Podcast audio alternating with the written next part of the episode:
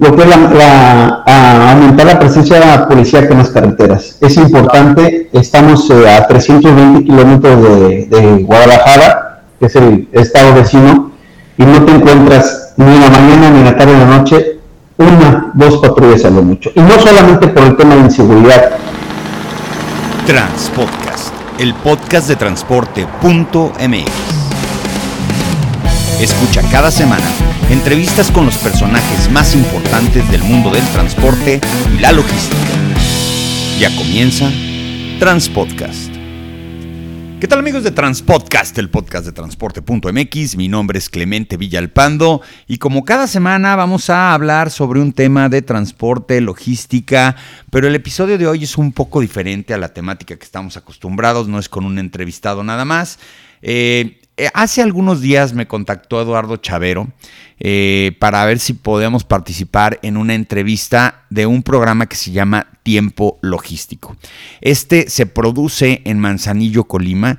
Eh, Manzanillo, para los que no lo sepan, pues es un puerto muy importante en el tema de transporte de contenedores y por eso tienen un programa enfocado al tema de la logística. Manzanillo se ha caracterizado ya en ser un puerto no tan turístico, sino más bien comercial, industrial por el tema del puerto. Y bueno, Paco Tobar, que es el director de, bueno, el que dirige, el que produce este, este programa, eh, pues nos entrevistó junto con Eduardo Chavero a tres personas, eh, los cuales, bueno, estamos relacionados con el mundo del transporte, la logística y los seguros. En el caso del tema de los seguros, pues eh, se entrevistó a José Luis Martí, el SEO de Onus Insurance. Él es especialista en temas de seguros. Y bueno, el presidente de la UTSM es una unión de transportistas, el maestro Jaxel Nolasco Gómez.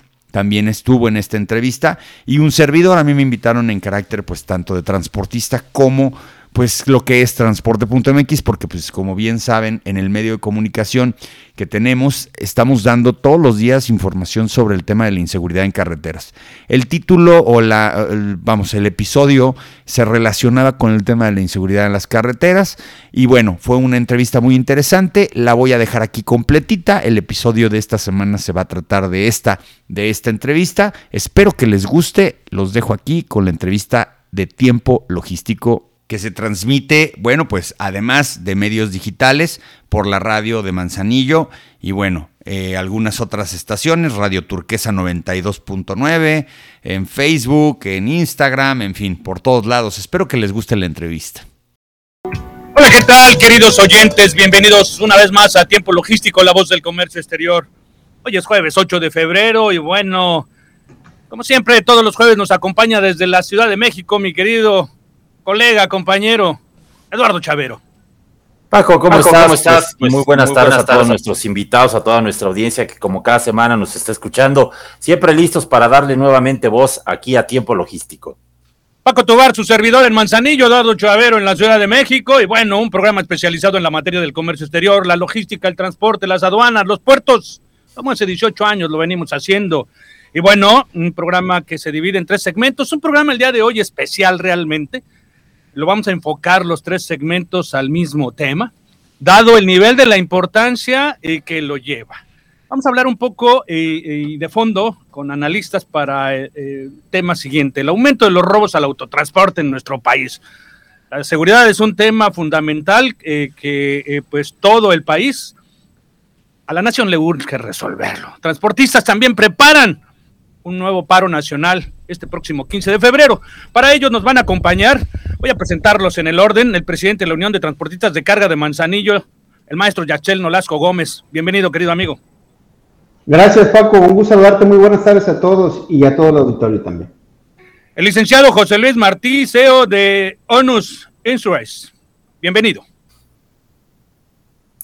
Gracias Paco, Eduardo, un placer estar acá con ustedes, por supuesto a la audiencia de Tiempo Logístico. Y bueno, también nos acompaña, gracias a usted, y por supuesto también nos acompaña Clemente Villalpando, director general de la revista Transporte MX. Bienvenido, un placer tenerte. ¿Qué tal? Buenas tardes, noches. Eh, un saludo a toda la, la, audiencia en Manzanillo y en otras partes donde nos escuchan y pues muy interesados de platicar acerca del tema sobre la inseguridad en las carreteras en México. Un tema candente, eh, un tema interesante, un tema necesario de abordar, un tema que necesitamos manifestar y levantar la voz con relación a todo este asunto, porque bueno, eh, propios extraños en este tema del comercio exterior se está padeciendo de una manera fuerte. Y bueno, Eduardo, si queremos comenzar, por favor, te cedo el micrófono. Muchas gracias, Paco. Pues eh, desafortunadamente las cifras no mejoran, han ido acumulándose eh, durante estos últimos meses y justamente creo que es un tema muy apremiante. Quisimos ponerlo de nueva cuenta pues en la palestra porque creo que merece la pena. Tenemos a la vuelta de la esquina un paro nacional que están anunciando los autotransportistas y creo que vale la pena que estos expertos que están, nos acompañan en el día de hoy en la mesa, pues nos compartan su óptica, nos compartan su opinión acerca de qué es lo que está pasando en realidad, si esto es una realidad, como yo le comentaba a Clemente Villalpando cuando tuve la oportunidad de contactarlo para hacer este programa, y las cifras que no mienten, que se ha incrementado el robo al autotransporte, pero creo que los invitados son los que deben de desarrollar este tema. Clemente, ¿Cuál es la situación actual del autotransporte en México? Pues mira, es una situación muy crítica y afortunadamente es eh, muy claro el número de las cifras, es decir, el dato de las cifras, porque a diferencia de lo que viene siendo el delito común que generalmente no se denuncia, en el robo al autotransporte de carga sí tenemos números muy fieles a la realidad y voy a dar un caso específico, pues es que cualquier robo o cualquier atraco que implica que se roben la mercancía, que se roben el camión, pues para efectos del aseguramiento, de la, perdón, del seguro, requiere que se levante la carpeta de investigación, por lo cual los números que se presentan por parte del Secretariado de Seguridad Pública en materia de robo de autotransporte son muy parecidos a la realidad. Es muy difícil que no se denuncie un robo. Se hablaba de 85 mil robos eh, al año, que hablaría hasta de 40, 45 por día. En fin, datos más, datos menos. La situación es muy crítica, está afectando en muchas áreas del autotransporte, principalmente en los operadores. Eh, lo comentábamos hace poco, un operador que sufre una pues un asalto violento, como bien lo han dicho en muchas ocasiones, muy violento últimamente, antes no eran de estas características, difícilmente regresa a trabajar a un tractocamión y perdemos un operador que como bien saben ustedes es también uno de los temas más críticos que tenemos en el autotransporte. No tenemos operadores y tienen miedo los operadores y esto es todavía más, más crítico en ese sentido. Y bueno, el tema de lo que comentan de los paros, eh, hay que revisarlo de fondo, si realmente funcionan, si están poniendo a las autoridades a trabajar, si necesitamos revolucionar el tema de cómo nos organizamos los transportistas en función a que tengamos una presión real.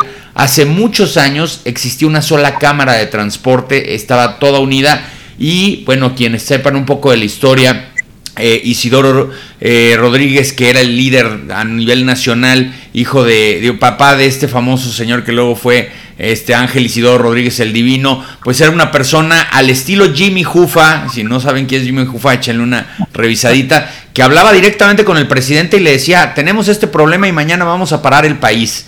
Y entonces ahí sí se ponían a trabajar los presidentes. Yo he visto que el gobierno federal y la Guardia Nacional ha sido muy indiferente en este tema. Y bueno, con eso podría terminar mi primera participación porque creo que hay mucho que hablar acerca de esto. Por supuesto. Es interesante tu eh, presentación al respecto porque evidentemente es una circunstancia que tenemos que seguir de fondo y evidentemente las cifras pues son más que alarmantes. Eh, estamos en un momento crítico y los especialistas como ustedes, bueno, pues podemos tener esa opinión. Jax, ¿qué opinas al respecto? Bueno, muy de la mano de lo que comentó Clemente, efectivamente la situación de los robos ha venido en aumento. Eh, comentaba yo hace un rato con los demás compañeros el tema de que hoy por hoy la nueva modalidad es, atentar contra la vida del operador, que es un tema muy preocupante Anteriormente el robo iba directamente a detenerlo, a, ocultarlo, esconderlo por 3, 4 horas y después liberarlo. Hoy por hoy eh, el modus operandi lo están cambiando bastante este, esta gente. Lo que están haciendo es atentan directamente contra el operador, lo detienen por obligación en cuanto al tema del disparo y pues bueno, esto eh, ya es sabido por muchas personas y más por nosotros los actores que eh, conlleva a, que el operador pues ya deje de trabajar, se, eh, por, ahora sí que por miedo a él mismo, se dedique a, otro giro, a otra situación, y eso nos pega bastante. Una por el lado de perder al operador por la herida, por, por, el incidente, por el intento del robo, por llevar a cabo el robo, y la otra es que posterior a eso el trauma que le genera, obviamente, pues estamos hablando de que te están disparando, que te están encañonando, pues conlleva que también pues eh, a ellos los obliga a buscar otro tipo de trabajo. Eso más de la mano de que nos hacen falta operadores que no tenemos eh, el parque completamente al 100% trabajando por falta de, este capital tan importante que es el capital humano del transporte, este, pues me atrevo a decir que sí necesitamos eh, a lo mejor, como lo decía Clemente, ver de qué manera se va a trabajar con este paro que está programado para, para el 15 de febrero por parte, en este caso, de Amotac que tenemos eh, ahí eh, relación con ellos eh, este, y nos han pedido que nos sumemos a este, a este paro, cual lo vamos a ver. Tenemos una reunión el sábado, el sábado entrante, el pasado mañana prácticamente, para, para ver cómo lo vamos a trabajar y en qué puntos se, va, se van a tener las unidades detenidas. Es algo importante que quiero hacer mención, Paco, y aprovechando el programa, el puerto no se va a afectar, el puerto no se va a conflictuar por este paro, no es la intención porque no es contra el puerto, es principalmente contra las carreteras, contra por la necesidad que tenemos nosotros por mayor vigilancia por parte de la autoridad competente, que en este caso es Guardia Nacional, y que lamentablemente brilla mucho por su ausencia. Vaya, un tema real. Y bueno, pues nos gustaría también saber la opinión de José Luis Martí. Adelante, por favor. Bueno, eh, sin duda, creo que eh, Clemente ya se han expuesto al tema, eh, digamos, dramático, si ese es el, título que se le puede dar. Obviamente, más allá de la pérdida patrimonial, ya está involucrando temas de vida, de salud de los ciudadanos. Em, desde el punto de vista del, sector seguros, el, el, tema se está saliendo de las manos. ¿Por qué? independiente, por supuesto, de, independientemente de todo este tema humano, operativo, que más del 55% de las bienes que se mueven en, México se hace por carretera, eh, de esta pérdida patrimonial y esta pérdida inclusive de vida, eh, llega un momento en que en nuestro trabajo como aseguradores, que es la de la protección patrimonial de esas pérdidas, eh, se hace, digamos, de alguna manera ineficiente. ¿Por qué? Como ustedes saben, los seguros son pues, un, monto que se llama prima que cobra el asegurador, un pequeño porcentaje sobre el valor de la carga que está siendo transportada. Esas primas se calculan en función de unos análisis matemáticos que hacen los famosos actuarios, que establecen cuál es la necesidad de dinero para poder enfrentar esos siniestros. Y esos siniestros vienen calculados en función de una frecuencia y de una intensidad, como se le, se le llama en el argot asegurador.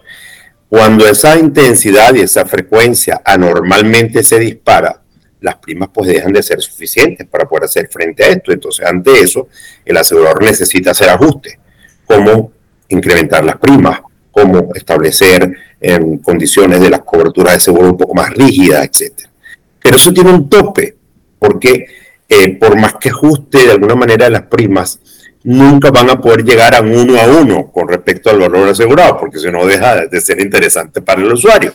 Se llega un momento en que más allá de la prima que cobres, no hay, no hay, no hay valor de prima que cobres que pueda aguantar una siniestralidad, pudiéramos llamar anormal, que se está produciendo por toda esta situación en el país, ¿no? Y es allí donde pues podemos hablar seguramente en otros segmentos, qué estamos haciendo del segmento seguro para poder tratar de minimizar el impacto que eso ocasión y por supuesto seguir respaldando a los usuarios, a los propietarios de las mercaderías de los, y de, los, de las unidades, por supuesto, de estas pérdidas. ¿no? Yo creo que por ahí iría. Clemente, eh, hablábamos justamente hace un año, recordarás en el programa que hicimos, eh, hablábamos de ciertas zonas específicas en la República Mexicana, pero pareciera que hoy ya toda la República Mexicana se convirtió en el mismo calvario para los operadores de transporte. ¿Qué opinas? Mira, hubo un momento en donde se empezó a asociar el fenómeno del famoso... Está Clemente, creo. Ah, perdón, cierto, tienes razón, perdón. Eh, hubo un momento en donde eh, se empezó a tener esta visión de que el huachicoleo estaba de la mano con el robo del autotransporte, la zona de Apaseo Querétaro, la zona del Triángulo Rojo de Palmar del Río Tecamachalco allá por Puebla, eh, que eran mucho más, eh, pues, eran más frecuentes los robos. Sin embargo, a ver, vamos a entender un fenómeno. Sí existe zonas que tienen menos incidencia y esto tiene mucho que ver con la presencia de los grupos delictivos. Yo no puedo entender que una persona de la noche a la mañana decida juntarse con cuatro personas y se vuelvan asaltantes profesionales de transporte. Por supuesto, por supuesto que hay eh, una organización detrás de ellos. A lo mejor muchos de ellos se dedicaban al, robo del combustible y ahora se dedican al robo de, camiones. Eh, hay que entender una cosa, y por aquí Jax no me dejaba mentir, antes el, el camión se lo robaban te encontrabas el remolque eh, pues, a las 7, 8 horas y el tracto al otro día y pues bueno, ni modo, la carga y el seguro, pues tramitar. El operador era quien te daba la información de que lo habían asaltado porque lo habían tenido secuestrado un par de horas. Hoy todo es una incertidumbre, no encuentras a veces al operador, que es lo más, lo más preciado para nosotros, la vida humana, no encuentras el tractocamión, no encuentras el remolque. Esto quiere decir que hay un mercado de reventa y no es, no es ilógico que hay zonas en donde empiezas a ver ciertos yonques, ciertos deshuesaderos, lugares en donde se venden los tractocamiones y obviamente algo, alguna relación tienen con esto. Yo creo que el, el combate a la delincuencia tiene que ver con la inteligencia y si no vemos qué negocio están haciendo tanto con los productos robados como con los remolques y los tractocamiones robados, no vamos a entender por qué lo hacen y cómo lo hacen. Yo creo que eh, lo que yo veo hoy por hoy es más violencia, más incidencia, más indiferencia por parte de las autoridades y un problema de riesgos importantísimo porque, como bien lo decía José Luis, las aseguradoras le están cancelando pólizas a los transportistas y vivir con, sin, sin tener una póliza eh, estar operando sin una póliza, la verdad es un tema muy complicado para el transportista. Además, eh, eh, Clemente, hay un factor ahí que, ha sido muy de, mucho resaltar, que es también, yo recuerdo que hace tiempo esto no sucedía con esta frecuencia, pero ahora hay mucha rapiña, si hay un accidente carretero en, en cualquier lugar de la República Mexicana y sea el producto que sea, la gente ya está haciendo actos de rapiña de manera pues muy alarmante, ¿no? Bueno, la rapiña puedo entender que siempre ha existido una comunidad que está cerca de un accidente, se organiza de una manera que no podemos ni entender para ir a sacar todo el producto. En algún caso, me acuerdo de un accidente de, una refresquera, él nos decía la policía que había llegado a resguardarme, nos decía nosotros que éramos los, los transportistas, no le vamos a dar un balazo a una persona porque se lleve unas latas. Eh, muchas veces te dicen, sabes que el producto ya está contaminado, ya está dañado. Hay veces que sí tienes que mandar una unidad para hacer el traspaleo de la carga lo más rápido posible, pero hay veces en donde definitivamente hasta los rapiñeros, y esto lo voy a decir así, este, te ayudan a hacer la maniobra para poder cambiar la mercancía y se quedan con un pedazo de ella. Digo, es un fenómeno social que es complicadito. De acuerdo, vamos al corte, Paco. Vámonos un corte, regresamos aquí en más de tiempo logístico. Bien, muchísimas gracias, muchísimas gracias por continuar con nosotros. Estamos aquí de regreso en tiempo logístico. Agradecido con todos los ustedes que nos están escuchando en este momento. Un tema candente, un tema importante para nuestro país, el aumento de los robos al autotransporte. Especialistas que nos acompañan el día de hoy, eh, Clemente Villalpando, José Luis Martí y ya está el Nolasco Gómez. Yo quisiera empezar, mi querido Eduardo, eh, para eh, seguir dándole la tónica a este asunto. A ver quién de los tres me quisiera responder el asunto. ¿Cómo puede ser el proceso para verdaderamente exigirle al gobierno federal acuerdos para brindar la seguridad en las carreteras? ¿Quién de los tres me la quiere responder? Adelante, adelante. Este, bueno, yo voy a hacer una participación pequeña. Yo considero que una de las cuestiones más importantes y la que más puede lograr es que sí sea una unidad por parte de todo el gremio transportista, respaldado por los clientes de los transportistas que son los embarcadores. O sea, yo ya he visto que, por ejemplo, cámaras como Concamín eh, ya, ya se están pronunciando. ¿Y por qué? Porque no están robando los camiones, nada más están robando los productos. Entonces yo creo que aquí sí tiene que ser no un paro nacional de una asociación, sino tiene que ser una unidad por parte de todos. Tal vez los paros nacionales como tal, eh, un solo día, no van a ser una afectación tal o una presión tal para el gobierno para que se ponga las pilas, pero pueden haber mesas de trabajo todo el tiempo y muchas cuestiones que podamos trabajar como conjunto transportistas y embarcadores para poder lograr esto. Yo creo que es en función de la unidad y de la concientización por parte de toda la sociedad. Interesante, Jax, ¿qué opinas al respecto? Igual, de acuerdo con Clemente, y yo le sumaría un poco lo que es aumentar la presencia policíaca en las carreteras. Es importante, estamos eh, a 320 kilómetros de, de, Guadalajara, que es el estado vecino, y no te encuentras ni en la mañana, ni en la tarde, ni en la noche, una, dos patrullas a lo mucho. Y no solamente por el tema de inseguridad, sino que también para poder bajar las velocidades a nuestros operadores. Esa presencia policíaca que se tenía anteriormente, donde tú veías a la patrulla y donde te obligaba a bajar la velocidad, hacer operativos de carrusel servían de mucho. Lamentablemente hoy por hoy no se ven. Y si los llegas a ver es escasamente cuando son puentes vacacionales, cuando es tema de vacaciones, pero ya no se ven tan a diario como anteriormente se, estaba suscitando. Ese es un tema y el otro yo creo que un poquito más de inteligencia en cuanto a la investigación. ¿Por qué? Dices, hablas que el contenedor te lo robaron en Jalisco, sí, pero el contenedor ya traía cola desde aquí.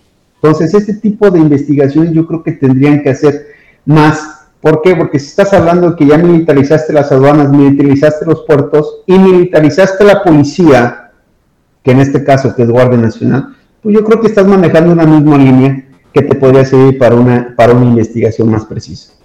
Sí. Y si me, permites, si me permites nada más agregar una cosa, eh, hemos visto que a los operadores se les ha victimizado cuando han sido víctimas.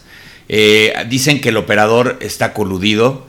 Dicen que el operador es parte de la banda y hasta se le hacen unas pruebas de confianza muy rudas, exámenes socioeconómicos de los cuales yo no estoy de acuerdo porque son violatorios de los derechos laborales. Nos hemos dado cuenta gracias a la tecnología de estas cámaras bidireccionales, todos hemos visto estos asaltos, estos atracos y nos damos cuenta de que es imposible que un operador esté coludido en un robo en donde lo agarran a golpes, a cachazos, lo descalabran, lo asustan, lo balean, hemos visto los, los balazos, eh, todo se ha visto. Entonces, también hay que entender una cosa y quiero, quiero poner, ahora sí que voy a abrir la caja de Pandora.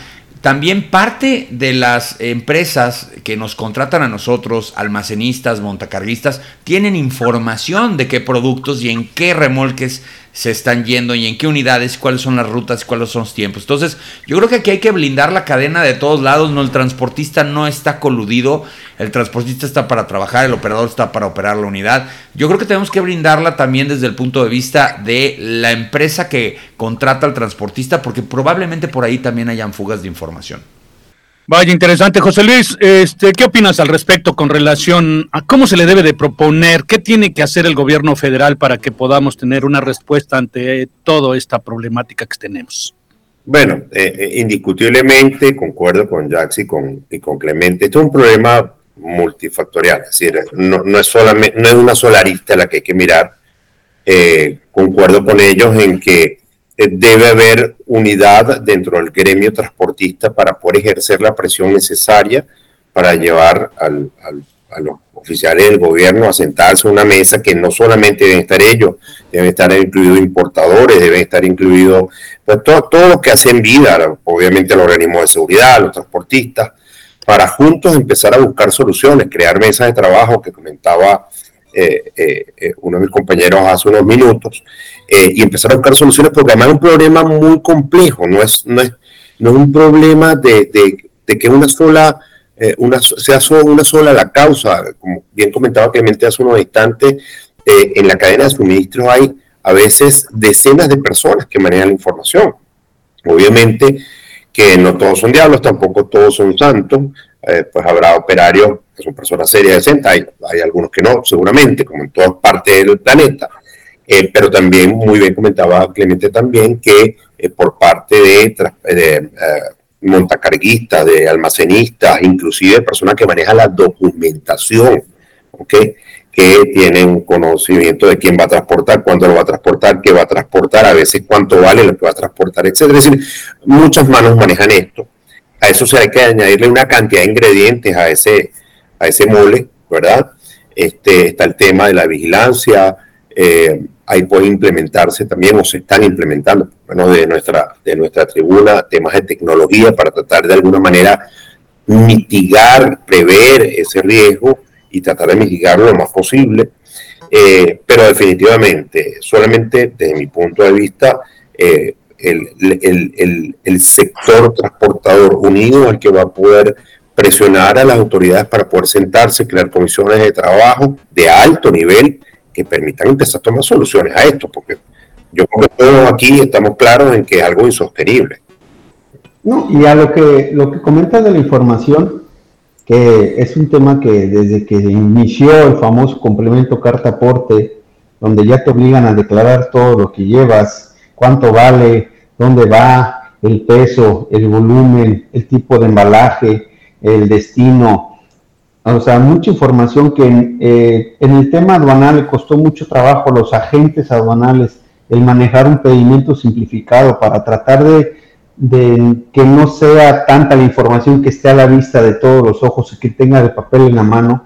Y de repente nos llega este tema del complemento carta aporte donde nos obliga el SAT, y la Secretaría de Comunicaciones faculta a las autoridades a poder hacer revisiones para poder, para poder tener la carta aporte e incluso te puedan infraccionar si está mal llenada, créeme que pues ahora sí que estamos más en un, en un estado de indefensión porque cada autoridad que te pare pues simplemente te van a decir ¿qué llevas? pues aquí está la carta aporte y no te puedo echar mentiras, esto es lo que llevo entonces es un punto muy importante que también se ha estado peleando y también se ha estado discutiendo a nivel nacional con las cámaras nacionales, con las cámaras grandes, donde se cite y se pida que al SAT que no, no se tenga que dar toda esa información. Me queda claro que la carta aporte es el documento válido para poder tú justificar el servicio de flete terrestre a cualquier parte del país y con el medio por el cual también tú cobras tu servicio de flete.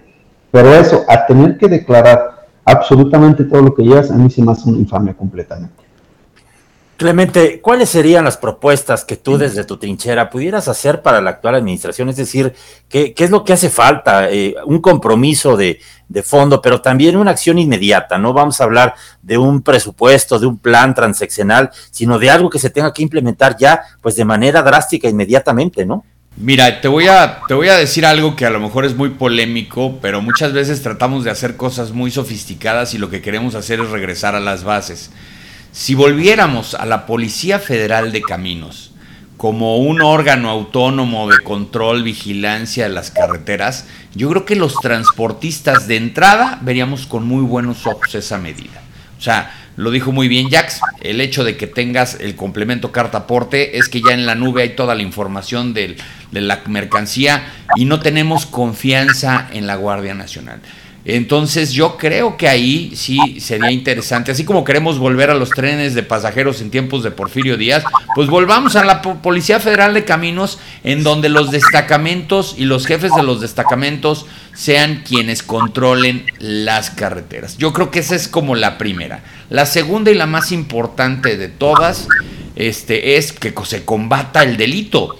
Eh, lo platicábamos, esto tiene una razón de ser eh, las autoridades saben en dónde se venden estos productos, en dónde están los deshuesaderos, eh, y si se ponen a actuar lo van a lograr. Lo que estamos viendo ahorita es que la impunidad que hay por parte de las bandas delictivas está generando que se creen nuevas bandas delictivas. Y esto está afectando mucho. Entonces, si a mí me preguntas tres puntos importantes que podrían ser, sería regresar a la Policía Federal de Caminos, ¿sí? La segunda es aumentar el patrullaje por parte de las autoridades, quien fuera, si fuera la Policía Federal de Caminos o quien fuera alguien más. Y la segunda, que hubiera una división de inteligencia por parte de las autoridades para ver en dónde se están robando. Mira, muchas veces el transportista le dice a la autoridad, fue en tal lugar, fueron estas personas y no hacen más que decirte la indiferencia, más los ministerios públicos, ojo, porque el Ministerio Público y la policía y, y las procuradurías están diseñadas para perseguir el delito y se están convirtiendo en oficinas de gestión de trámites para que tú obtengas la averiguación previa y puedas ir con José Luis y decirle, aquí está, págame el seguro. Y lo que te dicen los, los, agentes del Ministerio Público es, no la haga de jamón, aquí está su documento, ni le busque porque está bien caliente la situación. Y eso no es una respuesta que nos va a ayudar a seguir invirtiendo en transporte a los transportistas. Qué tema, qué tema. Eh, por acá, eh, nuestros amigos de autotransportes huastequeños nos dicen, no entiendo cómo hay mucha Guardia Nacional División Carreteras en comparación con la extinta Federal de Caminos. Y cuando existen los robos por eh, magia, aparecen cuando las evidencias ya se borraron. Un tema que creo que todos lo conocemos. Recordarás, Clemente, eh, la Policía Federal de Caminos era realmente una policía muy profesional. No cualquier persona podía entrar a, a ser un elemento de la Policía Federal de Caminos, porque además era una policía muy preparada, y, realmente se extraña, ¿no? Y desafortunadamente, bueno, con todo esto que está pasando, parece ser que a la, a la, 4T, a la administración actual, y no es por eh, generar polémica, pero se les está pasando de noche, ¿no? Tenemos ahí una secretaria de gobernación eh, que todo mundo se queja de, todo el mundo la critica porque es mujer, porque es una estúpida, porque no sabe hacer su trabajo y los elementos de inteligencia no los pone a disposición de lo que verdaderamente interesa en este país, que es lo que estamos tratando en este momento, ¿no? Mira, nada más rápidamente esta semana, uno de los puntos que el presidente quiere tratar como reforma constitucional es la incorporación de la Guardia Nacional en, el, la Secretaría de la Defensa Nacional. Entonces, está peor porque lo que vamos a hacer es militarizar más la Guardia Nacional. Entonces, esa decisión se me hace que se aleja todavía más de la solución y como bien lo decías Eduardo, la Policía Federal de Caminos eran unos tipos muy bien, este, muy bien presentados, personas con mucha educación, este, no voy a decir que no había corrupción, desafortunadamente este país lo tiene por todos lados y desde hace mucho tiempo, pero sí confiábamos en ellos. Si le marcabas al, jefe de destacamento y le decías, me acaban de robar un camión, sí se movían, sí hacían algo. Hoy nos damos cuenta de que no se está haciendo nada. No pasa nada. Y la tecnología, pues nos sirve como para podernos documentar y darnos cuenta de lo que sucedió, pero no ayuda para perseguir los delitos. Dos cosas. Adelante. ¿Puedo decir entonces que estábamos mejor cuando estábamos peor? Sí. Es correcto. Y la segunda, el tema de tecnología, efectivamente, ¿no? Hoy por hoy los seguros te exigen que tengas GPS, el trazo, el tracking, la mayor certeza posible de que no te desviaste. ¿Por qué? Porque efectivamente es para el tema de seguros. Los seguros han incrementado. Hoy por hoy, una póliza de seguro para un tractocamión nuevo está por arriba de los 225 mil pesos. Es decir, que la póliza diaria te está costando alrededor de 616 pesos. ¿Por qué? por el alto incremento de, los robos, por el alto incremento de la inseguridad que se tiene, y eso conlleva a que nosotros nos veamos obligados también a tener que cobrar más el servicio de flete terrestre, porque muchos importadores, y más a principio de año, te dicen, oye, es que la tasa de inflación se fue al 4.11%, entonces le tienes que subir el flete en base a la tasa de inflación. No, no lo puedo hacer, no me puedo pegar al, al 4.11% de la tasa de inflación, porque mi costo más, uno de los costos más altos es mi, póliza de seguro, no se basa en, los, eh, eh, en la tasa de inflación. Lo que decía hace rato José Martín, se basa en estadísticas, en números. Y cuando te das cuenta que hay una marca de tractocamiones que es la más robada, obviamente que te estás, te estás viendo con la póliza del, del tractocamión que es más robado, pues, se va a incrementar bastante. Entonces son temas que a nosotros también nos abre el panorama para valorar y efectivamente ver qué tipo, desde qué tipo de marca de tractocamión vamos a tener que adquirir, porque también en el mercado negro está la, venta de las, de las autopartes, pero si al por mayor, ¿no? Yo creo que vamos a, a este paso que llevamos, pues vamos a acabar con las marcas chinas, porque son las que no han entrado tanto en el mercado, que va a ser difícil la, la, la, la venta de, de, las piezas usadas, porque honestamente hoy por hoy hasta un camión, un tractocamión que venga de regreso vacío, ya lo están robando, y principalmente lo que es México, Querétaro, Puebla, México, Estado de México, donde más el incremento de robos de vehículos vacíos. Me refiero a tractocamiones que vienen de regreso, que el operador se pasa, se para a cenar y lamentablemente ahí es donde, donde sufren el asalto. O en la misma carretera, que también tenemos varios ejemplos. yo, creo, que se unen eh, eh, básicamente, como decía Clemente, la impunidad, es decir, la, falta de, efectividad ante el auge del, tema delictivo. Pero cuando hablé sobre el tema de la tecnología, Jackson, no me refería solamente pues, a, ese, eh, a esos dispositivos rastreo para saber si el vehículo se desvió o no, que efectivamente lo utilizamos en la industria para buscar la manera de poder darle un seguimiento a esos embarques. Eh, pero ya hoy en día eso se está transformando, eh, un poco más allá. Perdón que lo interrumpa, doctor. Vamos al corte, no vamos a tardar ahorita, está muy caliente la conversación, pero si nos permite, vamos al corte y ahorita regresamos, señores. Claro que sí. tiempo logístico. Bien, muchísimas gracias, eh, muchísimas gracias por continuar con nosotros. Estamos regresando aquí a tiempo logístico con este temazo que tenemos aquí con nuestros especialistas. Antes de iniciar, quiero eh, mandar un mensaje. Eh, nos comenta Jocelyn Solano, querida amiga, la maestra Jocelyn Solano. Gracias por traer este debate a la mesa, muy importante la difusión de estos hechos a los importadores. Saludos a todo el panel. Atentamente, Jocelyn Solano de Aprosemac. Saludos, Jocelyn. Y bueno, vamos a continuar. Eh, por favor, este, te habíamos interrumpido, eh, Clemente, para continuar. Brevemente, eh, ya nada más tocar el tema del paro nacional y también me gustaría saber su opinión con relación al tema que deben de estar ustedes enterados relacionados al caída del sistema en las aduanas. Pero adelante, Clemente, por favor. Ah, bueno, pues para terminar un poquito el tema de la inseguridad, yo sí quisiera saber, y eso es muy difícil, de cuando detienen a una banda, porque sí las detienen de vez en cuando, de vez en cuando sí hay detenciones, este, nunca tenemos información de ellos, nunca sabemos cuál es su modus operandi, la verdad es que no se les, eh, se, les entrevista o saca información para preguntarles dónde venden, el, dónde venden este, los productos, la verdad es que es muy, muy raro que tú veas una detención y mucho más raro que de esa detención se obtenga información para combatir, el delito.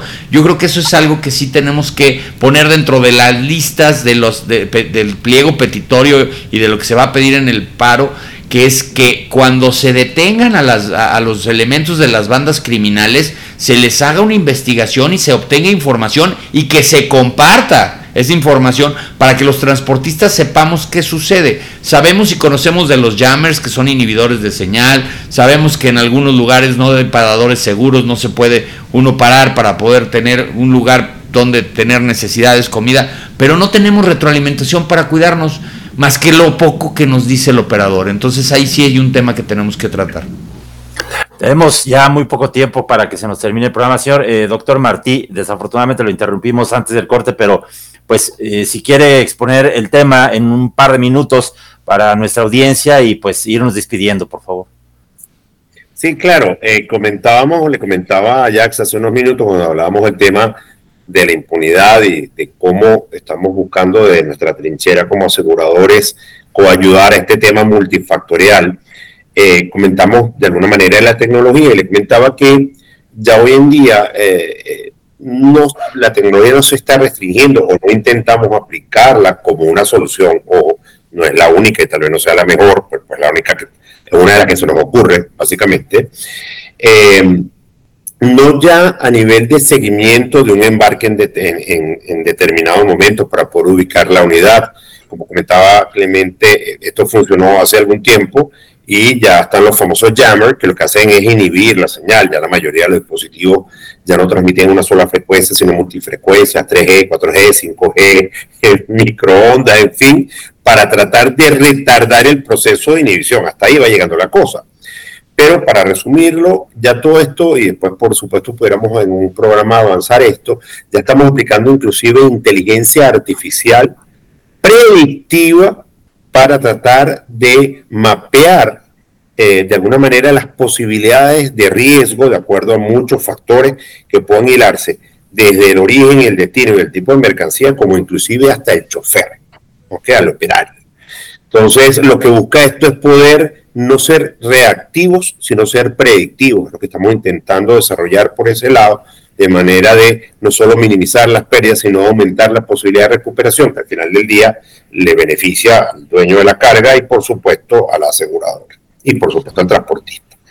Eh, creo que es tema para otro, pero sí definitivamente eh, este tema de la, digamos, pues, si lo podemos llamar de alguna manera, impunidad, está haciendo demasiado daño. Por eso comentaba hace un rato que tendría que ser un tema para discutir y que es multifactorial. Hay que atacar demasiados factores, factores sociales, factores, obviamente, las autoridades. Eh, pues coincido con, con Clemente en su apreciación de cambiar al, al, actor principal de, vigilancia en carretera, etcétera, etcétera, ¿no? Eh, es un poco mi perspectiva. Hay, hay formas de solucionarlo, pero tiene que haber un trabajo en conjunto, junto con las cámaras de transportistas, que son las que están padeciendo el calvario en este momento, eh, y tienen que unirse, tienen, tienen que llegar juntos para poder realmente ejercer la presión necesaria para que se sienten a buscar soluciones al problema. Interesante tema. Antes de terminar este programa, me gustaría saber la opinión, empezando por Jax, con relación a este asunto relacionado a la caída del sistema de las aduanas. Eh, Jax, ¿qué opinas al respecto? Híjole, pues nos cayó como balde de agua fría. Estábamos tal cual trabajando y de repente se nos fue el sistema. Pensábamos que era algo como comúnmente estaba pasando a principios de año, de dos horas, tres horas. Pero cuando nos dimos cuenta, Muchos operadores lamentablemente se tuvieron que quedar a, pernoctar adentro del puerto. Esto obviamente nos obligó a, tomar este, acciones inmediatas en cuanto al tema de hacerles llegar a nuestros muchachos este, alimentos y bebidas, puesto que obviamente había operadores que estaban desde las 4 de la mañana del día de ayer y salieron apenas el día de hoy. Y bueno, ahí sí, sí tuvimos apoyo por parte de Acipona y por parte de, de, de algunas terminales. Lamentablemente esta situación, pues creo que ya quedó hasta ahorita solventada, fue a nivel nacional. Estaba yo por ahí leyendo un reportaje que estaban hablando sobre pérdidas alrededor de 24 mil millones de pesos por la paralización que tuvo el, comercio en sí, porque no había expos, no había impos, no había pago de pedimento, no había validaciones, la ventanilla única se había caído. Esto, eh, como en la mañana lo comentaba yo en la comunidad portuaria de Manzanillo, esto nos lleva a, crear protocolos y acciones eh, más eficientes para cuando pase este tipo de situaciones que esperemos que no se den, pero sabemos que estamos a expensas de este tipo de, casos y más por la situación que traen ahorita el SAT con la NAM, que si esto es mío y que esto no es mío y esto es para ti y esto para mí, sabemos que esto se va a seguir presentando. Entonces, el único que podemos hacer nosotros es reaccionar de manera inmediata por nuestra gente, ¿sí? que es la que a final de cuentas debemos de cuidar más, que en este caso es el operador.